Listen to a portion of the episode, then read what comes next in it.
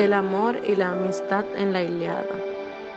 Presentado por Angélica Reynoso, Rosa Santana, Rosela Bach y Ana Guerrero.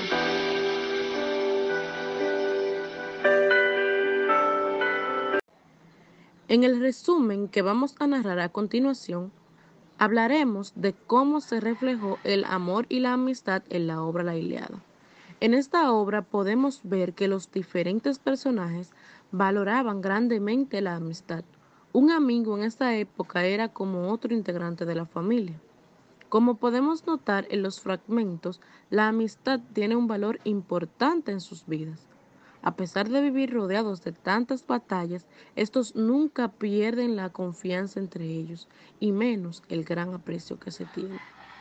Esto sale a relucir en una parte de la obra que dice, Madre mía, el olímpico efectivamente ha cumplido. Pero qué placer puede producirme habiendo muerto Patroclo, mi fiel amigo, a quien apreciaba sobre todos los compañeros y tanto como a mi propia cabeza. Lo he perdido. Y Esitor, después de matarlo, le despojó de las armas prodigiosas, encanto de la vista, magníficas, que los dioses regalaron a Peleo como espléndido presente el día en que lo colocaron en el tálamo de un hombre mortal. La amistad mayormente es reflejada por jerarquías, dependiendo de la posición, las personas y los dioses entablaban lazos de amistad. Por otra parte, podemos ver que la Iliada trata el amor como base de desarrollo, ya que de las intervenciones de los dioses, la gran mayoría fueron movidas por el amor, y las guerras también. El amor y la pasión centraron el épico desenlace de la guerra que narra la obra La Ilíada. En cuanto a la amistad en la obra, encontramos citas que hacen referencia directa a ella, y es que en reiteradas ocasiones los personajes muestran su apego hacia otro por el lazo de amistad que los une. Algunos de estos fragmentos son cuando Ilitía que presidió los partos, sacó a luz al infante y éste vio los rayos del sol. El fuerte Kekles Actórida la tomó por esposa, constituyéndole una gran dote. Y el anciano Filante crió y educó al niño con tanto amor como si hubiera sido hijo suyo. En otro fragmento que se puede reflejar la amistad es en el siguiente.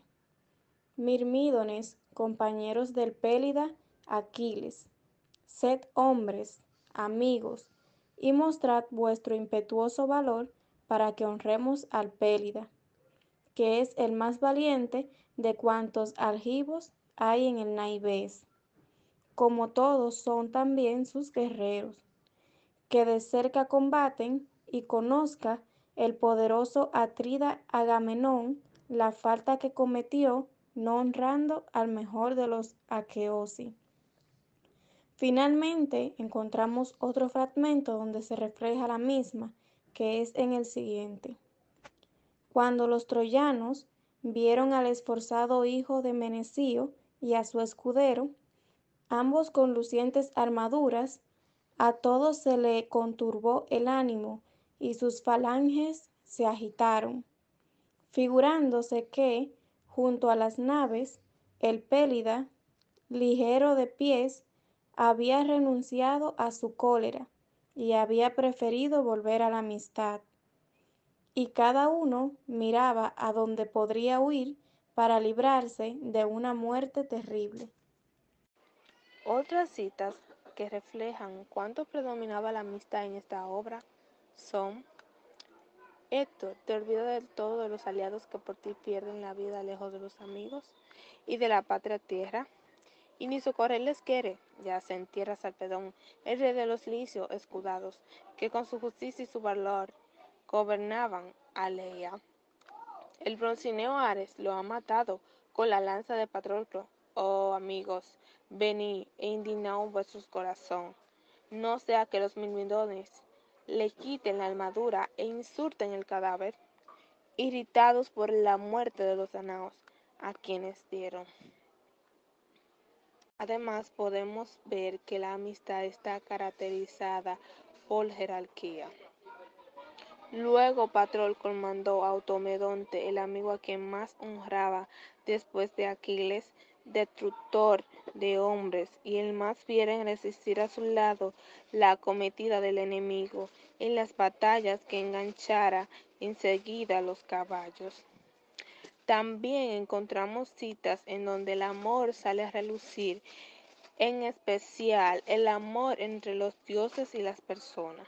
Por ejemplo, Menestio, el de labrada coraza, hijo del rey Espelqueo, que las celestiales lluvias alimentan, habíale dado a luz la bella Lodidora, hija de Pelea, que siendo mujer se acostó con una deidad con el infatigable Espelqueo, aunque se creyera que lo había tenido. También una de las demostraciones de amor muy evidentes en la Iliada, Canto 11, fue la de la diosa Aurora, la de hermoso trono, cuando ésta se había acostado con el dios Ares, y por celos la diosa Afrodita la obligó a enamorarse de mortales entre ellos Titono. Aunque la diosa, al, estar súper enamorada, pidió a Zeus que Titono fuera inmortal y obtuviera la juventud eterna. Y por esto, Titono fue desgastándose poco a poco y no moría, eh, cosa que ella hizo por amor.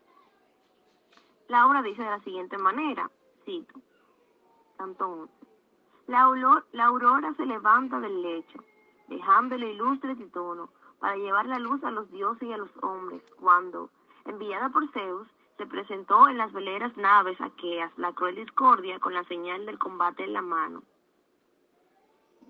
Los valores que caracterizan la amistad, como la unión, el valor, la lealtad y la disposición con que los soldados y el jefe obedecían a sus superiores, se dejan ver en la obra.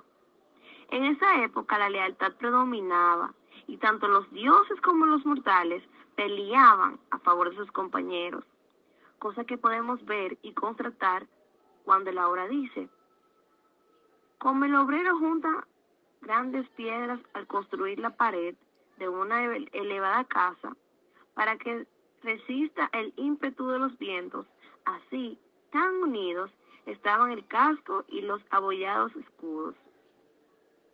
La rodela se apoyaba en la rodela, el yermo con el yermo, cada hombre en su vecino. En conclusión, a lo largo de este texto expositivo desarrollamos cómo se dejaron ver y qué impacto tuvieron el amor y la amistad en esa época reflejada en el libro La Iliada. Muchas gracias.